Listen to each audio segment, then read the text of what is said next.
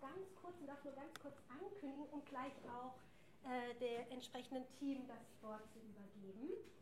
Ähm, der Wunsch war, in diesem Semester nach zwei Jahren Pause eine, äh, also nicht zwei Jahre Pause der Ringvorlesung, denn die hat durchaus stattgefunden, auch äh, mit viel Resonanz stattgefunden, aber digital mal wieder eine Präsenzveranstaltung. Eine Präsenzveranstaltung, und das hatten wir vollkommen vergessen, was dem alles so in den Weg kommen kann, wenn man sich wirklich treffen möchte. Ein herausforderndes Wetter, aber auch ein Fußballspiel bzw. die Feier dazu, also dass die Eintracht gestern gewinnt, war von uns nicht eingeplant gewesen. Wir haben mal ein einziges Wort darüber verloren.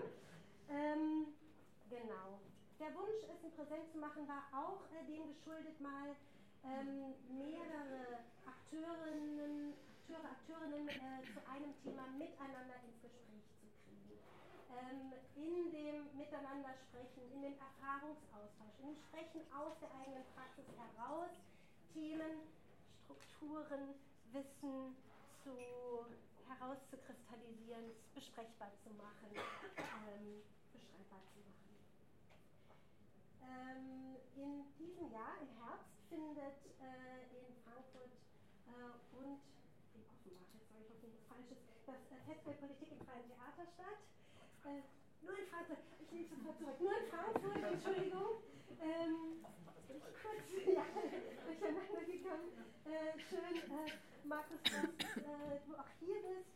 Ähm, und es hat ein Thema in diesem Jahr mit dem Thema äh, Macht ein Thema gesetzt.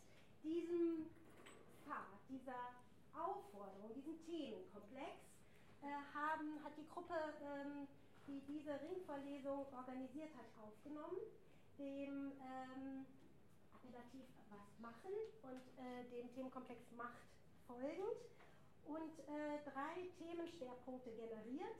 Äh, zum heutigen Abend ist der Themenschwerpunkt Machtkritische Bildungsarbeit gesetzt. Ähm, und äh, an dieser Stelle ein Dankeschön dafür, dass wir hier im Theaterhaus sein können.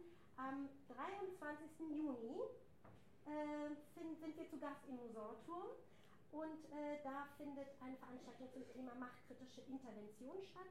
Und am 7. Juli in der Naxos-Halle, zu Gast bei Studio Naxos, zum Thema machtkritisches Kuratieren. Ähm, mein Dank geht zum einen an die Hessische Theaterakademie, Rodil. Schön, dass du da bist. Äh, vielen Dank auch an äh, Philipp Schulte und Martin Bien und die Nachfolge von Martin Bien, die Katharina Lavisto, ähm, für die Unterstützung in der Organisation. Und ähm, mein ganz besonderer Dank geht an die Studierenden die diese Arbeit, die diese Veranstaltungen organisiert haben, kuratiert haben. Namentlich sind das Medina Brinkmann, Hannah Brown, Ronja Lange, Lukas Schreckenberger, Gilrus Klemme, Laura Nikolich und Paula Fenemer. Und ähm, darf ich vorstellen, Laura Nikolich und äh, Paula Fenemer werden den heutigen Abend auch moderieren. Da gebe ich euch.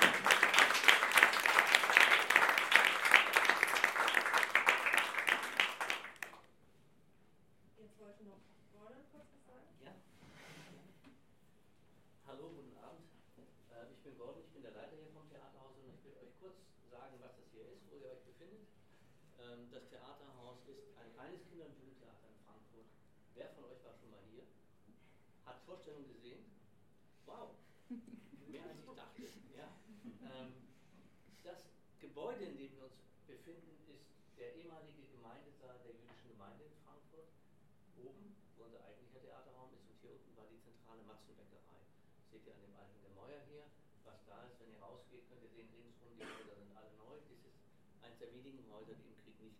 zerstört worden sind. Wir sind seit 1986 hier drin, seit 1991 spielen wir und seit 2003 ausschließlich für Kinder und Jugendliche. Ähm, wir spielen 250 Vorstellungen im Jahr hier im Haus und ungefähr 100 Gastspiele, äh, die wir geben in Frankfurt, in Essen, in Deutschland, in Europa, in der ganzen Welt. In China, in Afrika, in Iran, in Kanada, in Japan, überall sind wir gewesen mit unseren Ensembles. Das ist ein freies Theaterhaus, heißt es ausdrücklich. hm, weil die Bestimmung des Spielplan liegt nicht bei mir als geschäftsführenden Intendanten, sondern bei den einzelnen Künstlern und Künstlergruppen, die hier auftreten. Jedes Mal der Spielplan zu erstellen, ein schwieriger Aushandlungsprozess, weil es um Zeit und Ressourcen geht dabei. Ähm, aber das ist so geregelt, dass die das selber untereinander regeln müssen. Neben den Vorstellungen, die wir hier spielen für Kinder ab zwei Jahren, haben wir ein umfangreiches Programm im Bereich kultureller Bildung. Zwei Aspekte will ich rausnehmen davon, neben den Vor- und Nachbereitungen von Vorstellungen und so diesen ganzen Sachen, die wir auch mit Schulen Lehrern machen, haben wir ein Programm, das heißt Erzählzeit Frankfurt, ein Sprachförderprogramm für Kinder, insbesondere in Stadtteilen mit, wie man so schön sagt, besonderem Förderungsbedarf, also in Fechenheim höchst hier Unanschule und in Griesheim jetzt neuerdings. Das heißt, dort sind wir mit unseren Künstlern in den Kindergärten und Grundschulen und erzählen den Märchen, um die Sprache zu entwickeln in Originalsprache. Erzählen, nicht vorlesen. Dafür haben wir ungefähr 2600 Veranstaltungen im Jahr, in denen wir das machen. Eine von den Erzählerinnen sitzt hier vorne, unsere Theaterpädagogin Simone, hat heute Morgen, glaube ich, gerade in der Schule erzählt wieder. Das heißt, wir haben pro Tag 14 Veranstaltungen in Schulen und Kindergärten hier. Ein anderes Programm haben wir entwickelt, ähm, das richtet sich an Familien, die es nicht so leicht haben, ins Theater zu kommen. Das ist uns aufgefallen, dass zum Beispiel aus so einem Stadtteil wie Fechenheim nie Publikum hier auftaucht. Und haben dafür ein Programm entwickelt, das nennen wir Kulturfamilien. Wir laden die Familien ein, hierher zu kommen. Sie müssen keinen Eintritt bezahlen, haben zwei Bedingungen zu erfüllen. Erstens, sie müssen eine Stunde länger da bleiben, weil wir hinterher mit denen quatschen wollen darüber. Und zweitens, wenn sie gefallen hat, müssen die Leute mitnehmen. Ja, dieses Programm ist sehr erfolgreich gelaufen, hat aber durch Corona-Zeiten wahnsinnigen Einbruch gehabt. Wir fangen gerade an, es wieder neu aufzubauen. Das ist ein Programm, das wir sehr umfänglich machen. Ähm, und ansonsten nehmt das Programm mit und an die Theaterakademie kann man sagen, es wäre für uns nützlich, wenn ihr öfter mit uns zusammenarbeiten könntet. Ja, und zwar im Bereich der Ausbildung und nicht nur den Raum zu mieten, sondern deswegen, wir haben Probleme beim Nachwuchs. Und wenn wir die Kolleginnen und Kollegen nicht ausbilden, ich bin ja schon ziemlich alt äh, und mache das schon über 50 Jahre, ähm, dann haben wir Nachwuchsprobleme. Und ich glaube, es wird unterschätzt, welche künstlerischen Herausforderungen Kindertheater bieten und auch welche Freiräume. Und als letztes, die Leute verdienen hier auch ihr Geld und ihren Lebensunterhalt. Vielen Dank für eure Aufmerksamkeit.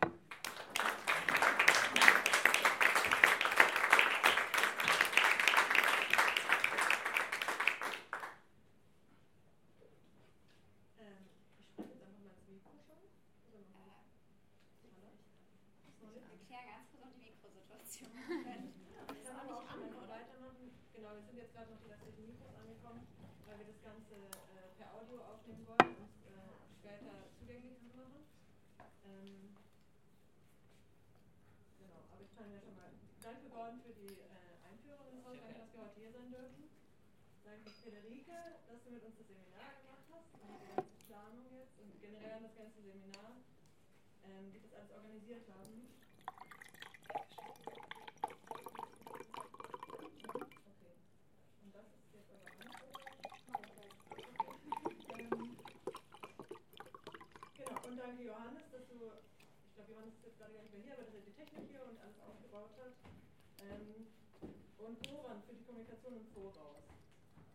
Ähm, außerdem wollen wir uns noch für die finanzielle Unterstützung bedanken äh, von den Ärzten der Goethe-Uni Frankfurt, äh, der Hochschule für Musik und Darstellende Kunst und der Justus Liebig Uni Gießen sowie der QSL Studienkommission des Fachbereichs Neuere Philologien der Goethe-Uni.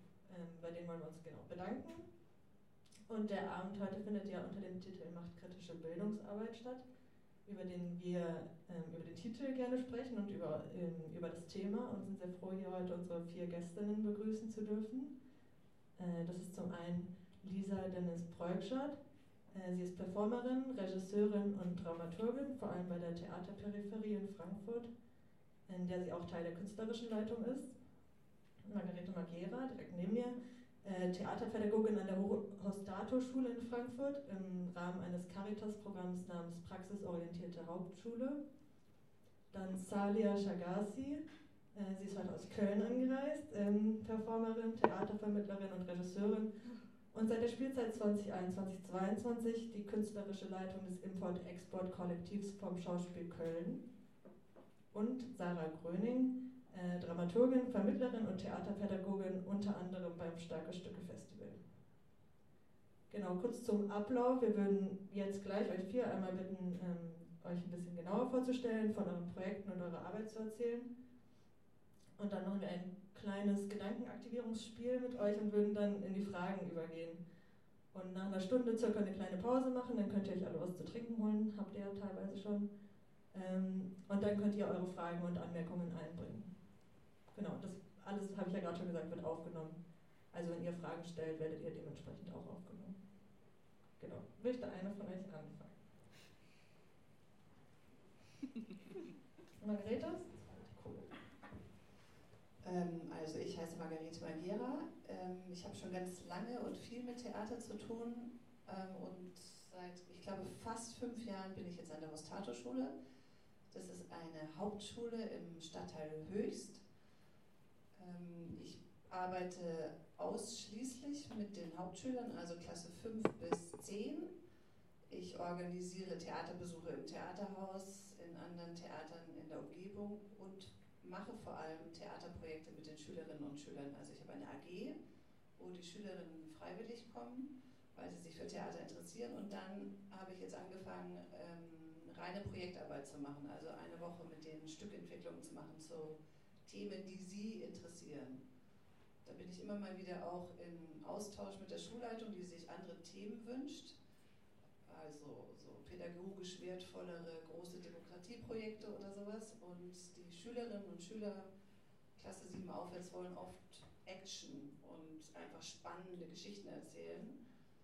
Und das mache ich dann auch gerne mit ihnen. Also ich versehe mich äh, überhaupt nicht als Regisseurin, sondern als Ermöglicherin der Ideen der Schülerinnen und bringe Erfahrung mit in Abläufen und Organisationen und tippe Texte ab und ähm, mache Musikvorschläge, aber versuche mich so möglichst zurückzuhalten mit meinen eigenen ähm, künstlerischen Ideen.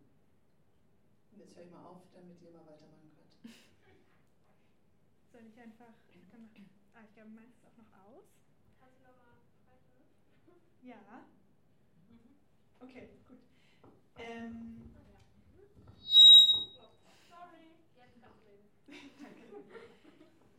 Genau, ähm, ich bin Sarah Gröning. Ich äh, studiere auch Dramaturgie an der Goethe-Uni im Rahmen der Hessischen Theaterakademie und arbeite ähm, frei in Produktionen der freien Szene oder für ähm, diverse Institutionen hier in der Stadt und vor allen Dingen eben seit einigen Jahren auch für das Starke Stücke Festival.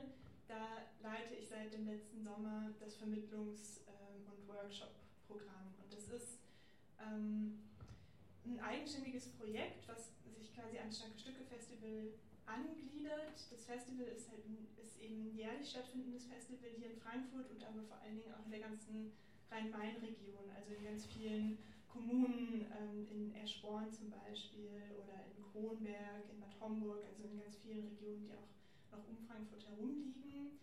Ähm, und dieses Festival ist ein internationales Festival, das heißt, es werden Gastspiele eingeladen, die dann in verschiedenen Institutionen in diesen Orten gezeigt werden.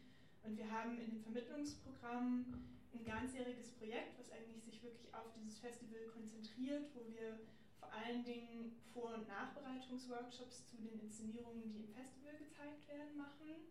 Also es geht wirklich viel darum, quasi die Stücke, die dann in einem konzentrierten Zeitraum von zwei Wochen ungefähr gespielt werden, mit den Schulen und den Kitas, die da reingehen, gemeinsam aufzubereiten. Es gibt ein Team von, das sind etwa 25 freischaffend arbeitende VermittlerInnen, äh, mit denen ich quasi im Austausch stehe und die gehen dann immer in die Schulen und in die Kitas äh, und machen dort quasi eine inhaltliche äh, und auch ästhetisch äh, bezogene Vor- und Nachbereitung von diesen Inszenierungen, die im Festival zu sehen sind. Weil die Schulen und die Kitas von Starke Stücke eigentlich das Hauptpublikum sind. Also es ist sehr, es gibt auch Fachpublikum bei diesem Festival, aber es ist halt eigentlich sehr auf die wirklich diese junge Zielgruppe spezialisiert. Das heißt, die meisten Vorstellungen finden auch unter der Woche vormittags statt und sind in der Regel von Schulen und Kitas besucht. Ähm, und dieses Vermittlungsprojekt, ähm, das ist vor allen Dingen ein Projekt, was so eine sehr große Förderung durch den Kulturkoffer hat. Das ist so ein Modellprojekt vom Land Hessen und von der Stadt Frankfurt und was von den einzelnen Veranstaltungsorten, also von den Theatern und den Bürgerhäusern in der Region halt finanziell auch nochmal mitgetragen wird, weshalb diese Workshops, die wir letzten Endes machen, für die Schulen halt kostenlos sind.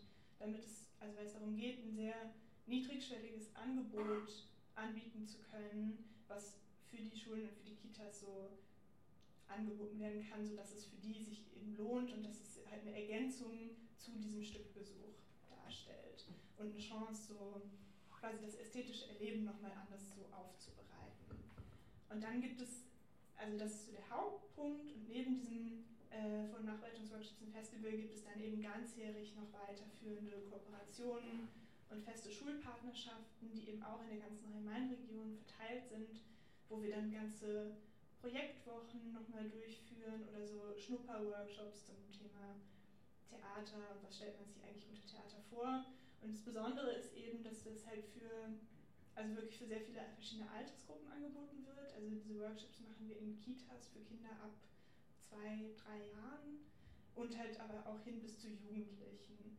Und in diesem Workshop-Team, ähm, wo ich selber eben ein, also einige Workshops schon gegeben habe und was ich jetzt vor allen Dingen koordiniere, gibt es halt immer die Option, so sehr diese Workshops gemeinsam vorzubereiten und äh, auszuwerten. Also wir sind eben in diesem Team ähm, arbeiten die Leute oft zusammen in verschiedenen Tandem-Konstellationen, damit man halt in, den, in der Workshop-Konstellation auch schon einen kreativen Austausch miteinander hat. Und wir machen zum Beispiel Fortbildungen äh, über das ganze Jahr verteilt für die Leute, die halt in diesem Team aktiv sind, um quasi so in der eigentlichen theaterpädagogischen Arbeit sich halt weiterzuentwickeln und immer einen Austausch dran zu haben.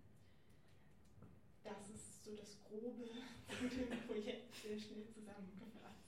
Ähm, mir geht vielleicht jetzt erstmal. Soll ich jetzt, muss ich da draufdrücken oder geht das von selber? Ich muss es einfach fangen an zu sprechen, ich stelle es dabei ein. Okay, ich. Äh, la la la. Nein. Kaputt. Oder ich muss doch hier. Jetzt, jetzt Doch. haben wir Jetzt sprich mal. Hallo? Ja. Okay, hallo, ich bin Lisa Dennis Preukschat. Ähm, Ich bin Teil der künstlerischen Leitung von Theaterperipherie. Theaterperipherie ist ein kleines, freies, postmigrantisches und feministisches Theater in Frankfurt-Bockenheim. Ähm, Wir wurden 2008 gegründet von Alexander Brill, weil der ein Stück machen wollte mit äh, möglichst migrantischer Besetzung zu einem bestimmten Stück, das hieß äh, Ehrensache. Genau, und äh, weil er damals im Lions Club irgendwie vom Schauspiel Frankfurt keine DarstellerInnen gefunden oder gekriegt hat dazu, hat er dann halt äh, sein eigenes äh, Theater gegründet und äh, dann eben Ehrensache inszeniert, was auch sehr gut lief. Jetzt, heute würden wir das so wahrscheinlich nicht mehr inszenieren, aber damals, ja, ich war da noch nicht da. Auf jeden Fall. Ähm, ja, mm, da seit 2015. Ich habe selber als äh, Laiendarstellerin angefangen, komme auch nicht, also ich habe nichts mit Theater studiert, ich habe Politikwissenschaft und Soziologie studiert und ähm, habe dann so in dieser, also ich war keine Stelle-Studentin, aber so am Ende meines Studiums, wo ich dann äh, noch mehr gegammelt habe als sonst, habe ich dann äh, in einem Stück mitgespielt und das ist dann auch oft bei uns so, dass die Leute, die gerade in so einer Phase sind nach dem Abitur oder nach, äh, nach irgendwie, äh, ja, nach dem Bachelor oder so, oder in irgendeinem Loch äh, dann eben bei uns spielen. Genau, und ich habe auch so angefangen, hatte dann das Gefühl, dass ich zu wenig zu sagen habe und äh, bin dann da irgendwie, ja, habe dann Regieassistenzen gemacht und dann Regie und, und jetzt mache ich mit Dramaturgie. Aber was ich sagen will, ist, ähm, bei uns ist schon ein Konzept, dass man wirklich dann auch mitmachen kann und also wir hoffen auch immer auf Leute, die dann da reinrutschen und Lust haben, sich einzubringen, genau. Ja, und unser Konzept, würde ich sagen, ist, ähm, dass wir versuchen, möglichst äh, der demografischen Realität Deutschlands äh, gerecht zu werden mit dem, wen wir auf der Bühne und auch hinter der Bühne haben. So. Und ja, wer da spielt. Und äh, genau, wir hatten auch schon in unserer Vorbesprechung darüber gesprochen, dass wir eigentlich alle unsere Arbeit gar nicht so als Bildungsarbeit sehen, sondern also gerade bei Theaterperipherie ist es eher so, dass wir finden, dass wir versuchen irgendwie ähm, ja, dem Grundgesetz entsprechend allen Menschen in der deutschen Gesellschaft äh, kulturelle Teilhabe zu ermöglichen, was in den meisten deutschen Theatern nicht der Fall ist einfach.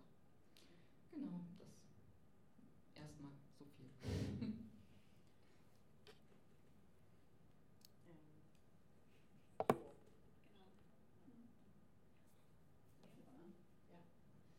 Hallo, ähm, ich bin Sanja Shagassi und äh, bin vom Schauspiel Köln. Äh, seit dieser Spielzeit äh, bin ich die künstlerische Leitung des Import-Export-Kollektivs.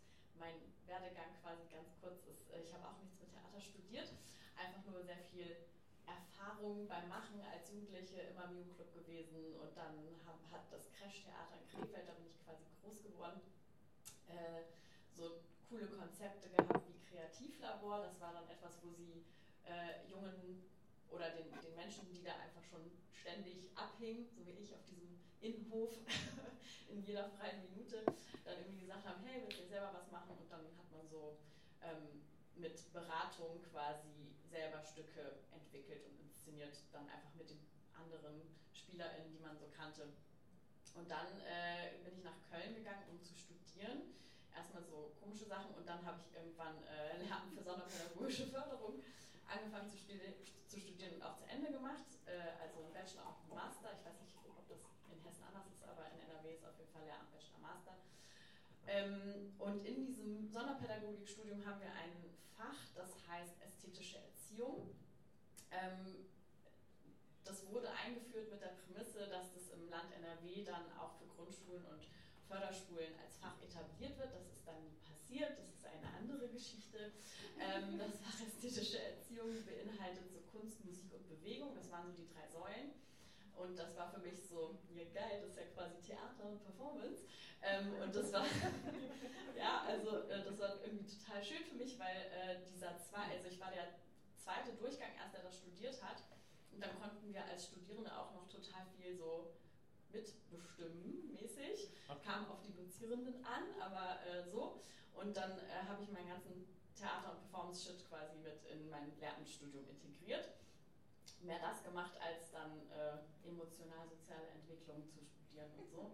Ähm, genau, und habe als Bachelorarbeit auch eine äh, Theaterinszenierung gemacht, als Masterarbeit eine Performance mit einer Freundin zusammen, wo wir selbst die Akteurinnen auf der Bühne waren.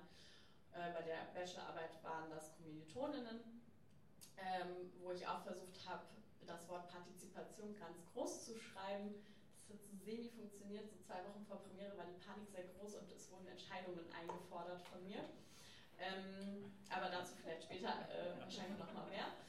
Und genau, dann ähm, war ich so fertig und dann habe ich ein Stück gesehen, das heißt Real Fake. Das war auch eingeladen auf das Bundestreffen in äh, Stuttgart 2018 und 2019 zum TTJ, zum Theatertreffen der Jugend in der Regie von Bassam Ghazi, der das Import-Export-Kollektiv äh, ne, das ich jetzt leite, oder nee, stimmt gar nicht, ohne Anführungszeichen, dass ich leite. Ähm, äh, das hat Bassam Ghazi eben gegründet äh, und das ist angegliedert an das Schauspiel Köln. Äh, und diese Inszenierung habe ich zufällig, äh, ich wollte eigentlich nach Bonn fahren, nämlich ins Marabout-Theater. Und äh, dann sind die Züge ausgefallen. Thank God oder wem auch immer. Und äh, dann bin ich ins Schauspiel Köln gegangen und habe diese Premiere zufällig geguckt und die letzten zwei Karten bekommen und war danach einfach so, oh mein Gott, das ist, das habe ich noch nie gesehen, dass quasi meine Geschichte auch mit verhandelt wird auf der Bühne. Ähm, warum und weshalb könnt ihr euch selber überlegen. Aber äh, ja, vielleicht hat auch jemand von euch das Stück gesehen. Es waren einfach so, ja, ich habe mich einfach repräsentiert gefühlt auf dieser Bühne, sowohl in den Spielerinnen als auch äh, von den Geschichten und den Perspektiven, die da erzählt wurden. Und äh, dann habe ich eine lange E-Mail geschrieben mit sehr viel Motivation an Bassam Ghazi. Ist mir egal, was ich mache mit euch, aber irgendwas muss ich mit euch machen. Ich habe jetzt meinen Master, ich bin in diesem Loch, ich habe Zeit. Sag mir, was ich machen soll. Und dann habe ich eine Regieassistenz gemacht, eine Projektleitung. dann habe ich aber Düsseldorf angerufen und gefragt, ob ich nicht Theaterpädagogin sein wolle. Und dann war ich so, ach ja, stimmt, könnte ich eigentlich auch machen. Eigentlich wäre mein Weg jetzt äh, Lehrerin zu werden. Aber eigentlich habe ich auch gar keinen Bock drauf. Aber mein Studium, ja, eigentlich, ne? So, und dann, ja, ist es irgendwie so passiert, dass ich äh, 2019 bis letzten Sommer in Düsseldorf als Theaterpädagoge tätig war, Jungen Schauspiel hauptsächlich. Und dann, äh, ja, kam das so, dass ich äh, das Import-Export-Kollektiv jetzt ähm, ohne Anführungszeichen leiten darf. Ähm, genau, und unser letztes Projekt, also die Struktur vom Kollektiv ist, tut mir leid, dass es immer so piepst zwischendurch. Also soll ich es näher dran halten? Ah. Okay. ähm, die Struktur vom Kollektiv ist, dass es eigentlich ähm, die Abmachung gibt zwischen Leitung des Schauspiels und dem Kollektiv, dass es eine, ähm, eine Produktion pro Spielzeit gibt, die dann auch im Repertoire aufgenommen wird. Ähm, ihr wisst ja, da war ja Corona und so, ne? Gefrierfach und bla. Und äh, dann ist äh, die letzte Inszenierung von Bassam Ghazi jetzt nochmal rausgeholt worden, als er schon weg war. Und Jung ohne Gott hat nochmal gespielt. Und ich habe, ähm, also ich bin auch noch, äh, also ich bin mit einer 30-Stunden-Stelle quasi am Haus und bin in meiner Freizeit auch noch selber Performerin in einer äh, intersektional-feministischen Gruppe, die Konnektiv heißt. Und mit dieser Gruppe habe ich einen Antrag gestellt. Und mit dieser Gruppe haben wir, also haben wir uns verbunden mit dem Import-Export-Kollektiv. Das war natürlich alles total Zufall. Ähm, und haben für diese Spielzeit dann externes Geld bekommen, um, äh, genau, um noch ein extra Projekt zu machen, obwohl eigentlich für diese Spielzeit nichts mehr fürs Kollektiv angedacht war. Ähm, Genau, Hashtag NoFutureForUs, wenn ihr das bei Instagram eingebt, dann findet ihr immer noch unseren Insta-Feed, weil die Performance hat quasi auf Instagram begonnen und hat am 6. Mai den großen, das große Finale. Genau. Ich kann noch ewig. Äh,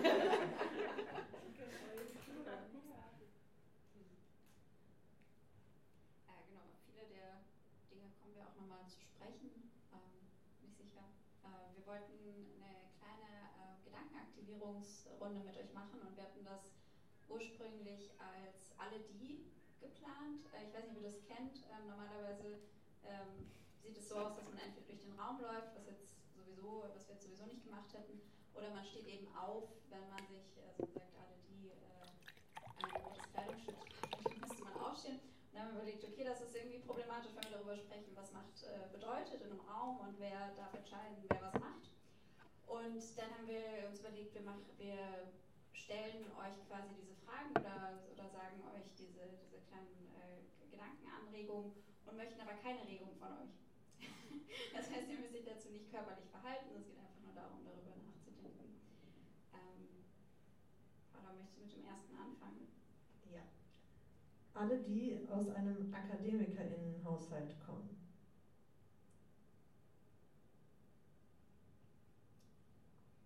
Alle, die einen höheren Bildungsabschluss haben als Abitur.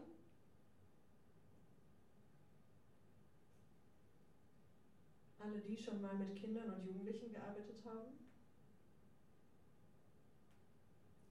Alle, die sich in dem Moment plötzlich an ihre eigenen Eltern erinnert haben. Alle, die das Thema Macht und Machtstrukturen schon mal aktiv in ihrem Arbeits- oder Studienkontext angesprochen haben. Und auf welche Reaktionen sie dabei gestoßen sind.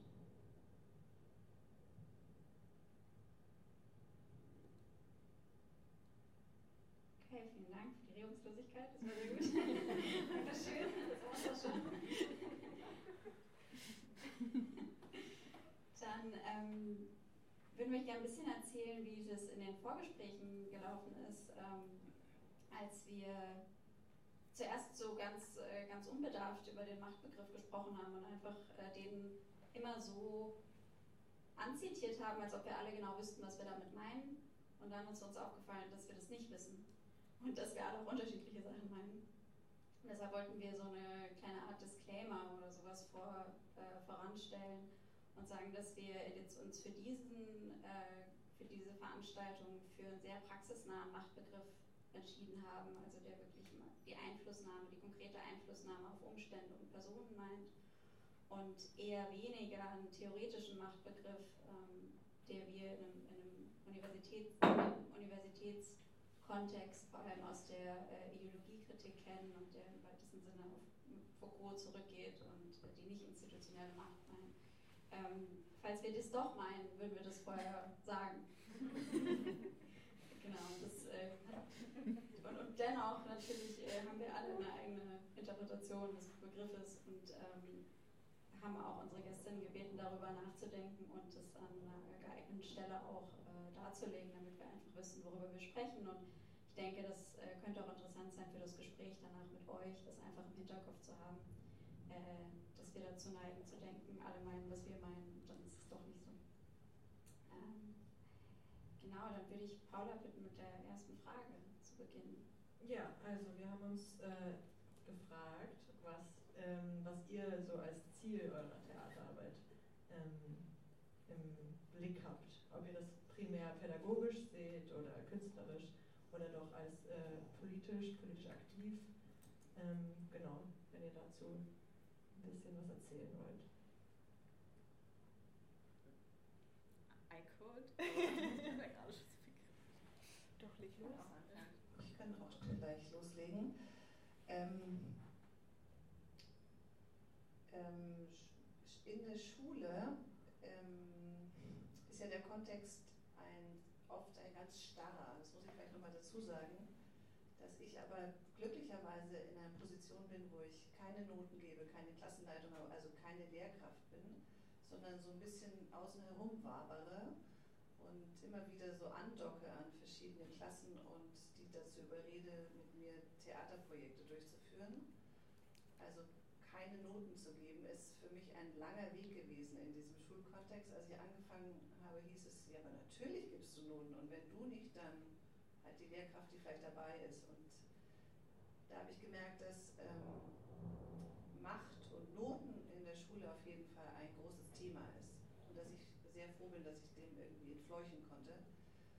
Und ich würde sagen, pädagogisch, also ich bin Theaterpädagogin, also ist immer so ein bisschen was Pädagogisches dabei, aber im weitesten Sinne, dass ich möchte, dass sich die Schülerinnen in der Gruppe wohlfühlen können miteinander, dass keiner gedisst wird oder dass wir zusammen daran arbeiten, dass wir ein gutes Miteinander finden. Ich habe ganz sicherlich nicht so eine, äh, so soll Theater aussehen oder so äh, möchte ich, dass äh, Kunst wird bei euch. Das ist der pädagogische Weg, den ich verfolge glaube ich, bei mir nicht so sehr im Vordergrund, sondern eher die Ermöglichung zu einer künstlerischen Erarbeitung, also eine kreative Arbeit außerhalb eines Schulfachs in einer Woche, die etwas freier ist, wo wir unsere eigenen Regeln aufstellen und unsere eigenen Arbeitsweisen anwenden. Und ich würde sagen, auf jeden Fall im weitesten Sinne politisch, ja, also weil ich möchte Schülerinnen und Schülerinnen die Möglichkeit geben, ihre Stimme zu entwickeln und eine Meinung zu entwickeln und zu vertreten und die auch auf der Bühne auszudrücken. Und ähm, wir hatten im Sommer ähm, sozusagen einen sehr interessanten Fall, dass wir, wir haben einen großen, ähm, äh, also wir sind 200 Schülerinnen in der Schule, also eine kleine Schule, aber ich glaube 98 Prozent haben keinen rein deutschen Hintergrund, sondern sind aus ganz vielen verschiedenen Ländern, oft schon in der dritten, vierten Generation, aber auch ganz viel in zwei Klassen mit neun Schülern, also frisch in Deutschland. Nächste Woche kommen die ersten ukrainischen Schülerinnen zu uns, aber wir haben auch einen großen Anteil an afghanischen Schülern. Das liegt, glaube ich, daran, dass in Höchst eine große afghanische Community ist und da gab es ganz viel, äh, ganz viele Familien, die im Sommer festgesteckt sind, weil sie im Sommerurlaub waren und dann aus Kabul nicht rauskamen. Und da haben wir auch tatsächlich Plakataktionen gemacht an der Schule. Wir haben ähm, Presse geholt, wir haben Interviews geführt, wir haben versucht, die Schülerinnen, die dort festsitzen, auch von hier zu unterstützen. Und glücklicherweise sind jetzt alle wieder da. Aber da war ich auch sehr beteiligt mit äh, einer 10. Klasse, die sich da sehr eingesetzt hat, weil drei Mädchen da lange weggefehlt haben. Das ist so politisch. Jetzt gebe ich gerne weiter. Ihr müsst auch nicht der Reihenfolge nachmachen. ähm, genau, ich dachte gerade, als du gesagt, gestartet hast mit äh, Schulstrukturen sind starre. Äh, ich bin an einem städtischen städtischen Haus. Theater, also Stadttheaterstrukturen sind auch sehr starr. ähm, ja, und äh, Punkt. Ähm, das Coole am, am dem Theater, wo ich jetzt bin, ist, dass äh, also es ist einerseits cool und andererseits kann man so denken, hm, ähm, dass die Theaterpädagogik so ein bisschen unterm Radar läuft. Das ist so ganz angenehm, weil man kann so super autonom dann doch bestimmen, welche, für welche Projekte, ja, für welche Projekte verballern wir jetzt unsere Stunden so, ne?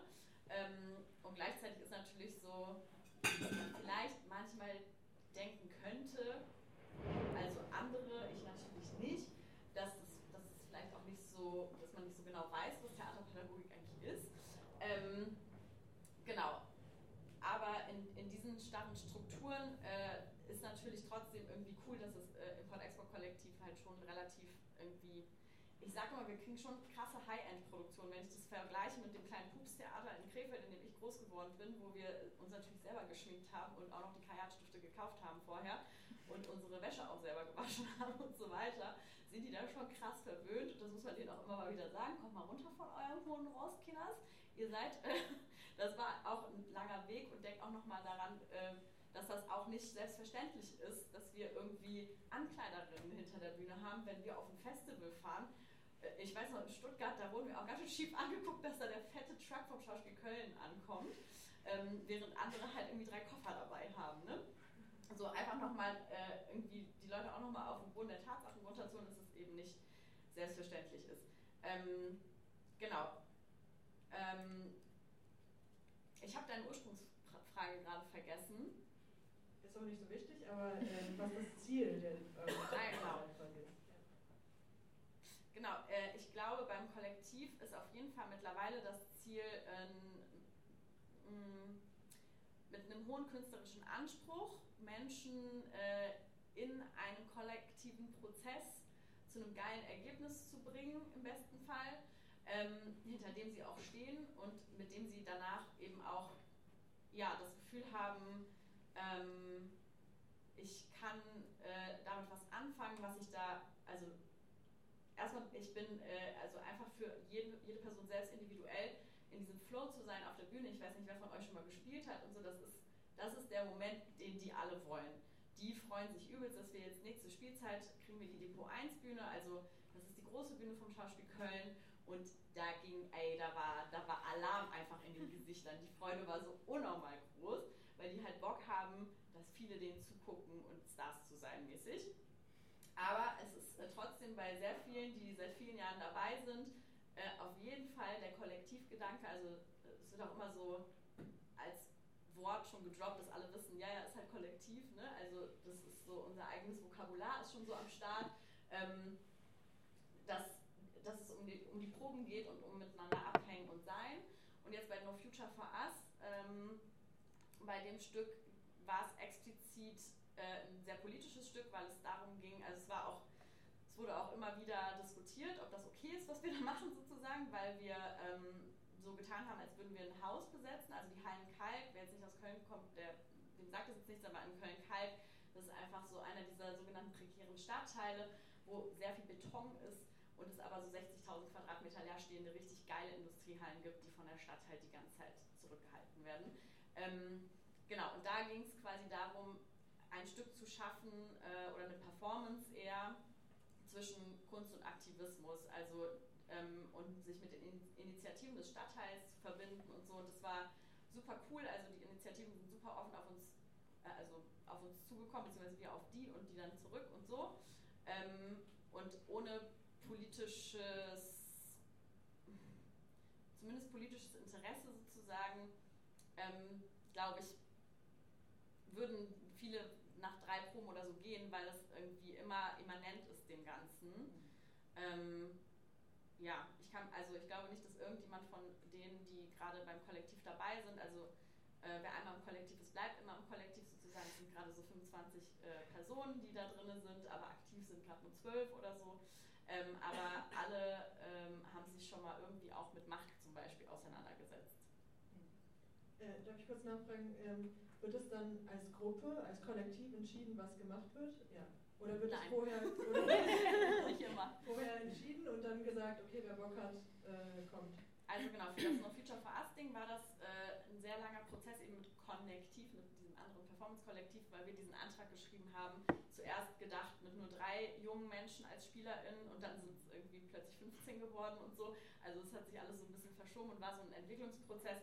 Und da war klar, das Thema ist gesetzt, der Ort ist gesetzt, äh, wer hat Bock? Es wird aber natürlich auch, ne, also wir haben das, das, das, den Luxus, dass wir quasi an einem an einer Menge von Menschen einfach die Anfragen rausschicken können mäßig äh, und wer Zeit und Lust hat, macht halt mit.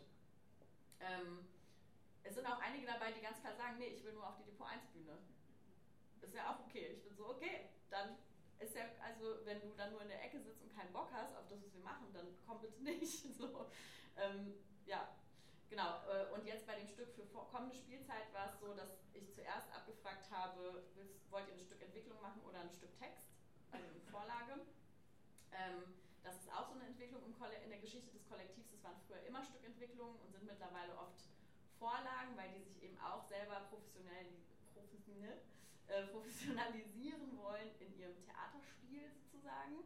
Ähm, und jetzt sind, äh, haben sie sich wieder für eine Stückvorlage entschieden. Auch da habe ich dann welche ausgesucht mit der Dramaturgin zusammen, denen die Auswahl geschickt, gesagt, lest mal. Und bis dann und dann gebt mal Feedback, welches ihr am coolsten findet. Genau, von 25 Leuten lesen das drei, alle Stücke. Dann macht man doch nochmal eine Leseprobe und liest in alle mal kurz rein und entscheidet dann. Also, genau. Also es ist unterschiedlich. Ich würde kurz anschließen. Ähm, auch vor allen Dingen auch nochmal so mit zu deiner Frage, weil ich habe das Gefühl, es ist äh, eigentlich in diesen Projekten, die ja sehr unterschiedlich funktionieren, trifft man letzten Endes trotzdem immer auf eine Art von so starren oder sehr festen Strukturen, weil auch in einem Projekt, das in sich sehr, erstmal sehr offen konzipiert ist, hat man dann irgendwie einen Rahmen, der durch bestimmte Förderregularien ja in irgendeiner Art und Weise bedingt oder eingeschränkt ist oder man muss auch Sachen nochmal ähm, genau, man muss ja sich immer absprechen mit verschiedenen Institutionen, die dann eben an so einem Prozess beteiligt sind, wenn es darum geht, wie stellt man ein Projekt irgendwie inhaltlich auch auf. Ähm, ich glaube, dass bei meinem Projekt oder bei dem, also bei dem Vermittlungsprojekt, über das ich halt heute erzähle, ist vor allen Dingen ähm, aber ganz spannend ist, was, weil es in sich erstmal um eine Loslösung von so einem Ziel, einem Projektziel geht, also weil eigentlich die, der politische Anspruch davon wäre meiner Meinung nach zu sagen, dass man in dem Projekt halt selber eine Offenheit hat für eigentlich einen Experimentierraum. Ähm, dadurch, dass es halt aber auch zeitlich einfach sehr viel knapper ist und es sind so sehr singuläre, ausgewählte Events, also es sind eigentlich eher auch nochmal so Interventionen in den Schul- oder in den Kita-Alltag rein, die quasi eine Abwechslung bieten und die irgendwie nochmal so einen neuen Raum öffnen, anders als so ein bestehendes, längeres Projekt, was quasi durch eine Gruppe konstant mitgestaltet wird, ist es eher so ein Angebot, was in den Alltag reingeht. Äh, und das funktioniert dann natürlich nochmal auf eine ganz andere Art und Weise, weil es erstmal ja auch was ist, was ähm, die SchülerInnen oder die Kinder in den Kitas sich inhaltlich quasi gar nicht aussuchen, sondern was einfach zu denen eingeladen wird. Das heißt, es ist immer eine Entscheidung, die quasi von Lehrkräften, äh, Schulleitungen, äh, beziehungsweise dem Festival mitorganisiert wird, aber der Anspruch ist in der Gestaltung quasi so offen zu sein und da den Raum zu bieten, dass das Inhaltliche, was da verhandelt wird, eigentlich der Anreiz zum Ausprobieren ist. Also dass es eigentlich darum geht, das Ganze so zu gestalten, dass man allen, die da sind, allen SchülerInnen die Chance bietet, zu gucken, ob das was für sie ist und ob das Spaß macht ohne aber ein bestimmtes Ergebnis quasi liefern zu müssen. Also ohne dass da am Ende irgendwie sowas wie eine Aufführung jetzt in dem Moment steht. Das liegt auch daran, dass diese Workshops sehr oft einfach eine Länge von zwei bis drei Schulstunden haben. Also dass es wirklich darum geht, erstmal das Ganze halt als so Raum zum ästhetischen Experimentieren zu begreifen und dann zu gucken, wie kann man den so gestalten, dass es möglichst vielen Beteiligten Spaß macht, dass es da eine Nachhaltigkeit mit reinbringt, ähm, ohne erstmal zu erwarten, dass hinterher alle sich total damit identifizieren müssen, sondern eher zu gucken, wie kann man also diesen Identifikationsraum möglichst breit aufstellen, damit möglichst viele die Chance haben, sich damit auch zu identifizieren? Soll ich? Sag gerne, ja. Ja, also ähm, Theaterperipherie ist auf jeden Fall ein explizit politisches Theater. Also wir leiten, also wir sind drei Frauen, die das leiten und wir sind uns zum Glück sehr einig in unserer äh, antikapitalistischen, antirassistischen und feministischen Ausrichtung und dementsprechend versuchen wir auch das komplette Programm so zu gestalten und ähm, ja, wir haben auf jeden Fall einen sehr, also einen künstlerischen Anspruch. Also ähm, es ist sogenanntes Laientheater ähm, unter professionellen Bedingungen. Ich wollte jetzt eigentlich erst sagen, bei uns sind die Strukturen nicht so starr und wir versuchen eigentlich äh, alles so irgendwie möglichst offen zu lassen. Aber es stimmt natürlich, dass dadurch, dass wir auch immer Projektanträge stellen, äh, natürlich dann immer die Vorgaben da sind, bis wann was fertig zu sein hat und so. Ne? Und das ist gerade in der Arbeit mit nicht professionellen DarstellerInnen, ähm, kann das wirklich auch schwierig sein und ähm, ja, also Kritik an Förderstrukturen haben wir auf jeden Fall auch sehr viel. ähm, aber ich würde sagen, innerhalb unseres Theaters kann ich nicht sagen, dass das bei uns starre Strukturen sind. Aber das hängt auch damit zusammen, dass wir sehr wenig Geld haben. Und es ist halt leider irgendwie immer so, dass die Häuser, die wenig Geld haben, ja, da kann man dann zwar viel experimentieren, aber kann sich dafür wenig bezahlen. Und das, äh, das wäre dann vielleicht ist bei uns so ein bisschen das Einengende. Ähm, was bei uns ein großes Problem ist, ist, dass wir also automatisch dadurch, dass es ja vor allem nicht professionelle Darstellerinnen, sogenannte sind, äh, dass es schon sehr viel auch theaterpädagogische Arbeit ist in der Form, beziehungsweise nicht mal unbedingt theaterpädagogisch, sondern ja, pädagogische Arbeit oder ähm, soziale Arbeit einfach. Also keine Ahnung, wenn wir, wir haben Stücke mit Geflüchteten gemacht, 2015, da gab es dann plötzlich ganz viel Geld äh, dafür und dann, ja, dann will man, ja, braucht man auch das Geld, aber es macht auch Spaß, so ist nicht.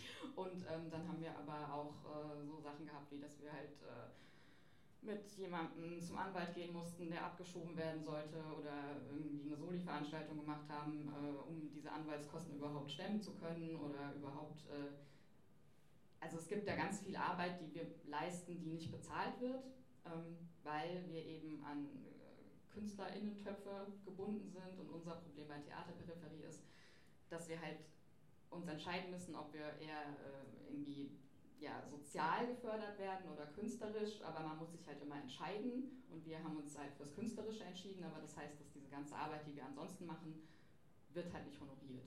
Und das ist bei uns ähm, schon ein sehr großes Problem. Genau, aber ja, wir machen schon auf jeden Fall viel soziale Arbeit, würde ich schon sagen, aber unser Anspruch ist auf hochpolitisch und, und künstlerisch auch, ja.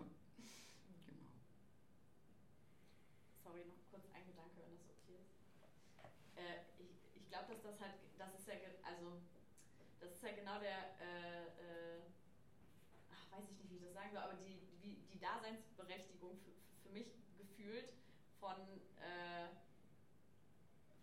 von meinem Beruf in, in dem Sinn, wie ich den gerade mache, weil ich irgendwie denke, ähm, also genau, der, der, ich, ich finde selber die, diese Kreuzung eben das Spannendste und eben das, was wichtig ist und wo ich das Gefühl habe, also ich hinterfrage sehr oft, sein und eigentlich, wenn ich jetzt drei Workshops weniger gebe, interessiert es keine Sau.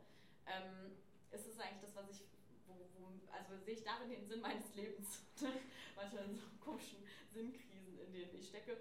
Und dann denke ich wieder, ajo, wenn ich mir so die Biografien quasi angucke und auch die, äh, vor allem eben die Nachhaltigkeit und die Langfristigkeit, die äh, wirklich ein cooles Privileg ist jetzt beim Kollektiv, ähm, dann denke ich mir, ja doch, das ist schon okay, dass du das machst, was du machst, weil ähm, diese Begleitung von Menschen, die, weil du auch von, von diesen Löchern eben gesprochen hast, gerade in diesen Phasen, wo man nicht weiß, wohin mit sich und so, ist es, glaube ich, so ein cooles, ähm, ohne das jetzt zu pathetisch machen zu wollen, aber äh, oft einfach ein cooler Ort, um abzuhängen, auch wirklich oft einfach nur abhängen und einen Ort haben, wo man sein kann, weil die gibt es einfach in der Stadt sehr oft nicht. Und dann muss man sich, also finde ich das wichtig, dass Theater, gerade städtisch geförderte, ähm, sich öffnen und ihren, das ist ein Raum für alle Menschen, weil, äh, genau, wir zahlen ja alle auch irgendwie, oder zumindest ne, viele zahlen irgendwie Steuern dafür und äh, irgendwie muss der Raum halt auch für alle dann gegeben werden. Das schaffen die meisten Theater natürlich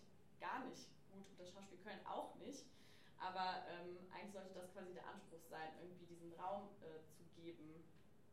Ja, war jetzt ein bisschen wirr vielleicht. Ich würde da auch zwar so, wir sagen immer, wir nennen immer alle, die bei uns schon mal mitgemacht haben, Ensemble. Es kommen auch immer wieder welche zurück, aber das wären jetzt also bestimmt über 150 Leute in unserem Ensemble.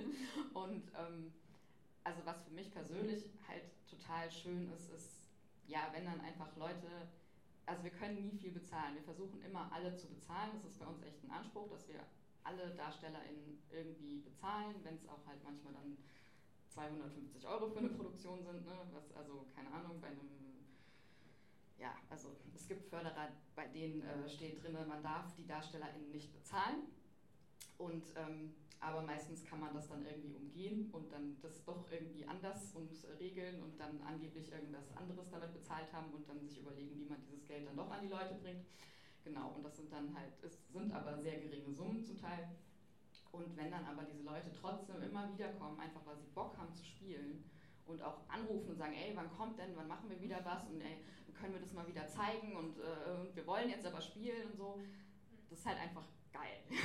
das ist einfach so, wo man einfach merkt, irgendwie, irgendwas stimmt da schon an dem, was wir machen. Und ähm, ja, das ist so, ich weiß nicht, ob man es Ziel nennt, aber es ist einfach schön. Ja.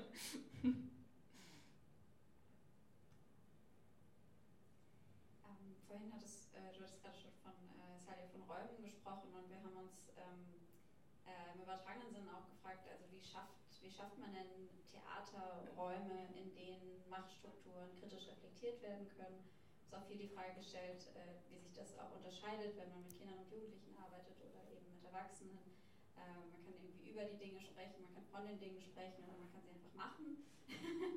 und äh, genau, wir haben uns gefragt, wie ihr konkret ähm, für solche Räume sorgt oder versucht für solche Räume zu sorgen. Ich fange mal an, weil ich die ganze Zeit zuletzt ähm, also bei uns ist es so, dass wir, also es gibt wirklich so ein paar Sachen, auf die wir achten, und zwar sowas wie, es ist, wir haben fast immer die Möglichkeit, also es sind so simple Dinge, aber ähm, es gibt bei uns eigentlich fast immer Nacheinlass, außer es gibt irgendwelche, äh, also bei Gastspielen, die dann zu uns sagen, ja, wir wollen aber keinen Nacheinlass, dann zwingen, die, zwingen wir die jetzt nicht dazu, ja. Aber bei uns ist es eigentlich, also weil es ist wirklich total wichtig, gerade bei Leuten, die jetzt so, so Strukturen nicht unbedingt gewöhnt sind, dass die die Möglichkeit haben, einfach kommen zu können ne? und dann nicht irgendwie vor der Tür stehen und denen gesagt wird, so ja, äh, wie jetzt, äh, so, so läuft es hier nicht. So, also das ist eine wichtige Sache und dann unsere Preisstruktur auf jeden Fall auch. Also wir sind ziemlich günstig. Also der höchste, der höchste Eintrittspreis sind 12 Euro. Da lässt sich bei uns immer drüber diskutieren. Das ist immer die Frage, ja, wo ich mich halt auch manchmal frage, ähm, wie kommuniziert man das, dass, dass man das, dass das sozusagen auf Verhandlungsbasis ist, weil es ja auch unangenehm sein kann, wenn man das dann irgendwie äußern muss, dass man aber nicht genug Geld hat. Aber ja, bei uns gibt es meistens dann noch so die, die Bierkarte, die kostet 2,50 und so. Und ähm, wir versuchen irgendwie, also ein wir versuchen irgendwie ein nicht elitäres Umfeld zu gestalten. Also wir versuchen irgendwie, dass das Foyer freundlich ist und äh, dass man nicht das Gefühl hat, man ist irgendwie ein Fremdkörper, wenn man da reinkommt. Und ähm, ja, oft gibt es bei uns dann auch so selbstgeschmierte Brote und so. Das, äh, ja, aber das macht wirklich was aus. Also es ist so, es ist ein bisschen oft so schon ein bisschen heimelig, würde ich sagen. Ja. Und ähm, das sind so kleine Dinge, die aber schon, glaube ich, wirklich was ändern. Also einfach vom, vom Gefühl her, wie man sich in, in einem Raum fühlt. Ja. Ähm, ich glaube, es geht auch ganz viel darum, so Räume, die schon etabliert sind, als was anderes nochmal noch mal neu sich vielleicht anzugucken, gerade dann bei so einem Schulkontext zum Beispiel, weil es halt einfach was ist, wenn ähm, dieser Raum ist auf eine ganz bestimmte Art und Weise schon aufgeladen, der hat irgendwie schon eine andere Bedeutung. Und dann erstmal zu gucken, wie kann man da jetzt gerade reingehen und sich in diesem Raum erstmal nochmal ganz kurz vielleicht neu irgendwie begegnen. Und das sind also die Leute, die dann bei uns die Workshops machen, sind ja erstmal Personen, die die Kinder und die SchülerInnen in dem Moment meistens noch nicht kennen. Ähm, das heißt, man trifft sich in einem bekannten Ort, nämlich zum Beispiel in einem Klassenzimmer, nochmal mit jemand anderem aber. Und dann geht es erstmal darum, auch zu gucken, okay, kann man vielleicht diesen Raum einmal ganz kurz einmal durchlüften, alle Tische wegstellen. Oder kann man es im Idealfall vielleicht sogar gar nicht im Klassenraum machen, sondern in eine Aula gehen oder in die Sporthalle oder bei schönem Wetter auf den Schulhof oder so. Also einfach nochmal zu gucken, in welchem Raum machen wir diese im Schulalltag integrierte Veranstaltung denn jetzt aber gerade. Und ähm, die Personen, die dann da reinkommen, wie stellen, also, wie stellen die sich vor, dass man halt zum Beispiel auf jeden Fall mit denen per Du ist, was man je nachdem, in welcher Schule und mit welchen Lehrkräften ja ganz oft auch nicht ist. Das ist, glaube ich, schon was, was dann trotzdem nochmal einen Unterschied produziert äh, und was dafür hilft, sich nochmal anders in diesem Raum gerade einzufinden. Und trotzdem muss man, glaube ich, gerade dabei aber halt im Hinterkopf behalten, dass man letzten Endes diesen Raum, der das ist, ja nie ganz los wird. Also so, die sind dann da im Klassenverbund, da sind ja dann auch einfach immer noch sehr eigene Dynamiken, auf die man sich erstmal einlassen muss. Das heißt, es ist so ein sehr gegenseitiges Aushandeln. Und ich glaube, dass diese Workshops deshalb alle in sich auch ganz oft sehr unterschiedlich funktionieren, gerade unter der Voraussetzung, dass auch die WorkshopleiterInnen die Kids voll oft ja noch nicht kennen, dass man auch erstmal gucken muss, okay, wie, wie vibet man überhaupt zusammen? Und dann vielleicht so ein Konzept, je nachdem, wie die Klasse an dem Tag eingestellt ist, auch eventuell währenddessen nochmal so ein bisschen angleicht und da einfach so ein bisschen gucken muss, okay, wie kann ich denn jetzt gerade dann auf die Umstände, die dieser Ort, die, ähm, dieser heutige Tag und die irgendwie so diese SchülerInnen äh, in dem Moment mitbringen, auch einfach immer noch mal reagieren. Ich glaube, das ist so das eine, was man einfach so für diesen Raum so mit, mitbringen muss und gleichzeitig versuchen wir natürlich trotzdem, das so auf so eine Art so gut wie möglich vorzubereiten. Also so, wir haben so ganz banal so verschiedene Checklisten, die wir vorher mit den Schulen zum Beispiel durchgehen, damit die wissen, okay, wer kommt da, ähm, diese sind immer in Kontakt vorher schon mit den WorkshopleiterInnen, die sprechen sich inhaltlich voll oft schon mal ab ähm, und bereiten einfach diese Räume im Idealfall auch dann schon mal vor. Aber es ist einfach was, was man ja immer in diesen Alltag so mit reindenken muss und was dann voll oft auch nochmal im Chaos irgendwie sich eh ein bisschen anders gestaltet, als man das so denkt. Also ich glaube, da ist einfach so diese Sache, man muss extrem flexibel auf so Räume und Umstände reagieren.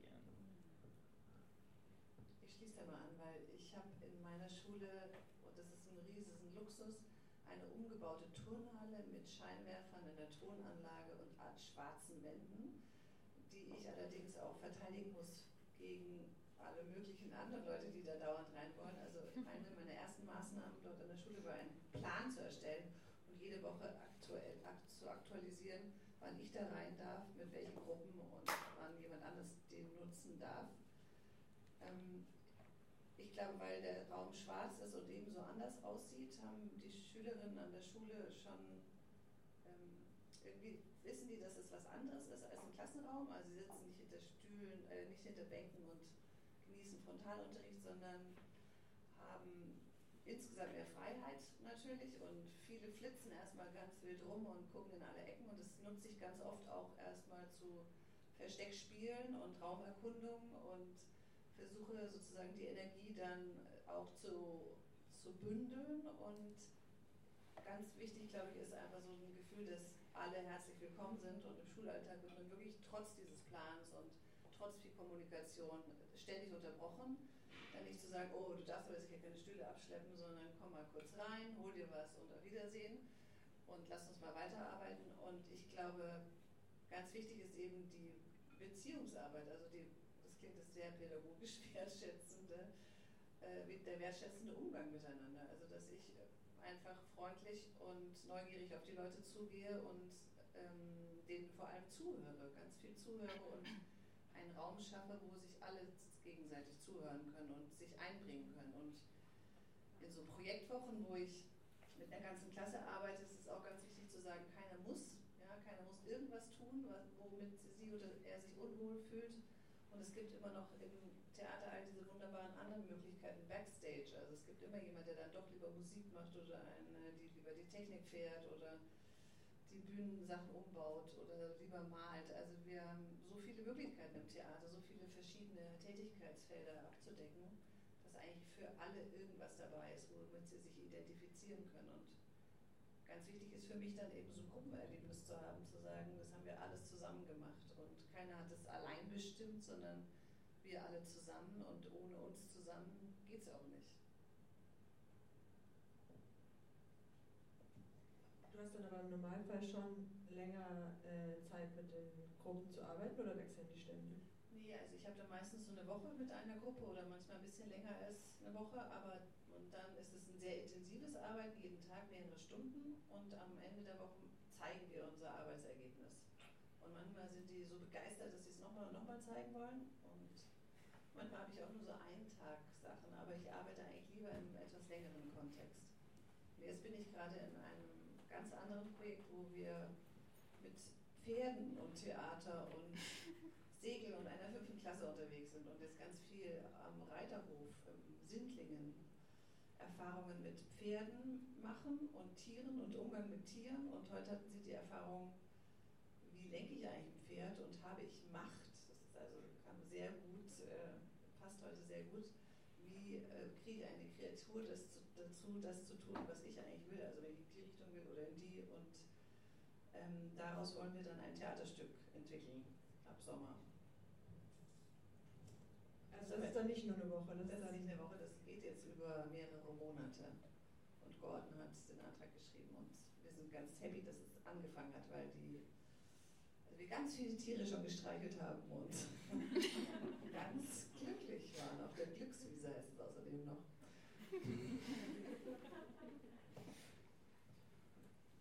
Darf ich noch ja, auf jeden Fall. Praxisprojekt erzählen?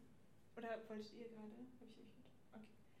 Ähm, ich habe gerade das Gefühl, dass ich bisher sehr viel von so diesen kurzen Workshops erzählt habe und ich glaube, also ähm, wir hatten ein Projekt jetzt letztens, was äh, wir im Gesellschaftshaus auch gemacht haben, das kennen viele von euch wahrscheinlich auch, ähm, als so ein längerfristiges und länger angelegtes Projekt auch. Und ich glaube, das ist ganz interessant, weil es da auch nochmal auf eine sehr andere Art und Weise um diese Frage ging von, wie kann man sich so einem Raum auch irgendwie nähern und den sich so aneignen für so ein Vermittlungsprojekt. Weil im Gesellschaftshaus in Frankfurt ja ein neues Kinder- und Jugendtheater gebaut werden soll. Und ähm, wir haben ein Vermittlungsprojekt gemacht mit drei verschiedenen Schulen aus Frankfurt, ähm, die auch, also diese Projekte haben dann länger gedauert, also so bis hin zu auch einer ganzen Woche mit nur einer Klasse, wo man sich dann äh, mit einem festen Vermittlungsteam jeden Tag in diesem Zoogesellschaftshaus getroffen hat und die sich diesen Ort angeguckt haben und eigentlich so ein bisschen überlegt haben, wie, also wie stellen sie sich dieses Theater, was da reingebaut wird, in der Zukunft für sich vor als die Zielgruppe, die da angesprochen werden soll. Ähm, und das haben wir jetzt ähm, vor allen Dingen letzten Sommer und in diesem Winter jetzt bis zum letzten Starke Stücke Festival gemacht, als so eine Art Pilotprojekt, wo man sich nochmal eben auf eine andere Art und Weise vor allen Dingen mit dem Raum, mit dem Raum, der einen umgibt, befasst und der Frage, so was, also wenn man die jugendliche Zielgruppe, für die dieses Theater unter anderem sein soll, da reinstellt, was haben die eigentlich vielleicht gerade in dem Moment dann dazu akut sozusagen. Und das war so ein ähm, Vermittlungssammlungsprojekt eigentlich eher. Also wir haben am Ende eine, eine Ausstellung davon gemacht, von den Dingen, die sie sich überlegt haben, wie dieses Theater gestaltet werden könnte und haben das dem äh, Architekturbüro, die diese Konzeption machen, übergeben. Und also solche Projekte haben wir quasi bei uns nämlich eben auch mit drin, zusätzlich zu so diesen kleinen Sachen, die so in den Alltag reingehen, dass es halt wirklich so auch länger angelegte Dinge gibt, wie jetzt zum Beispiel dieses Zoobespielungsprojekt, wo man einfach auch nochmal guckt, okay, ähm, wie kann man da halt auch nochmal anders über ebenso hörbar machen von Stimmen nachdenken, indem man halt wirklich nochmal akut guckt, was sind denn gerade überhaupt Fragen, die in diesem Ort jetzt aufkommen, wenn man sich da befindet. Und das ist halt nochmal was anderes, weil es eben nicht in der Schule stattfand, sondern weil es dann halt auch eine externe Projektwoche war, die als Ausflug dahin passiert ist. Darf ich? Ich will nichts sagen. äh, ja, mir ist noch was eingefallen zu offenen Räumen. Ähm, und zwar was wir halt auch sehr versuchen, ist, unsere eigenen Privilegien zu hinterfragen und dann eben auch zu gucken, was für Privilegien haben manche Menschen bei uns nicht. Und das führt dann eben auch wirklich zu so Überlegungen wie äh, Catering, das klingt jetzt simpel, aber es gibt halt einfach äh, Menschen, die nicht genug Geld haben, um sich das Essen mitzubringen. Und dann äh, wird das halt von uns irgendwie finanziert. Und äh, auch sowas wie äh, die Fahrkarte zu uns, also einfach so sehr, ja, für manche Leute äh, vielleicht gar nicht äh, irgendwie, also für Sachen, die man nicht auf dem Schirm hat, aber die halt einfach für viele irgendwie wirklich eine Hürde sind, um irgendwie bei uns oder woanders Theater zu machen. Und das was mit Zugänglichkeit zu tun. Ne? Und äh, wegen wertschätzend, ja, das wollte ich auch nochmal sagen, ich komme ja auch nicht äh, aus dem Stadttheater, ich habe nur, ich habe meine Masterarbeit über äh, Dings, na, weiß den Titel gerade nicht mehr. Aber es geht um antirassistische äh, äh, Stadttheaterstrukturen. Was habe ich geschrieben? Postmigrantisches Theater, Pro und Contra, bla bla. Naja, auf jeden Fall, ähm, da habe ich sehr viele Horrorstories mir äh, angelesen und angehört und so, aber äh, dadurch, dass ich ja selber nicht also ich, wie gesagt, ich habe Politikwissenschaft und Soziologie studiert und dann eine lange politische Theorie und dann jetzt zuletzt äh, Inklusion und Diversität und da habe ich halt auch dann diesen Master geschrieben über postmigrantisches Theater. Aber ich habe das ja alles selber nicht erlebt und deswegen äh, ist das, glaube ich, habe ich auch das Gefühl für uns vier so ziemlich selbstverständlich, dass man irgendwie wertschätzend miteinander umgeht, aber das scheint ja äh, jetzt nicht unbedingt so zu sein im Stadttheaterbetrieb, ne? dass, dass äh, man irgendwie äh, nett zueinander ist. Deswegen äh, glaube ich, dass das schon auch viel damit zu tun hat, dass, ja, wie man miteinander umgeht, dass die Leute dann halt auch Lust haben, weiterzumachen, auch wenn sie halt wenig oder kein Geld dafür bekommen. Ja, vor allem auch die Relevanz, die der Theaterpädagogik neben dem restlichen Theaterbetrieb oft äh, gegeben wird oder eben nicht Relevanz. Ähm, ja. äh, ich würde jetzt vorschlagen, dass wir eine kurze Pause machen, auch wenn wir noch Fragen haben, aber dass wir äh, alle kurz fünf Minuten ähm, pausieren und ihr könnt euch schon mal eure Fragen überlegen und dann machen wir weiter.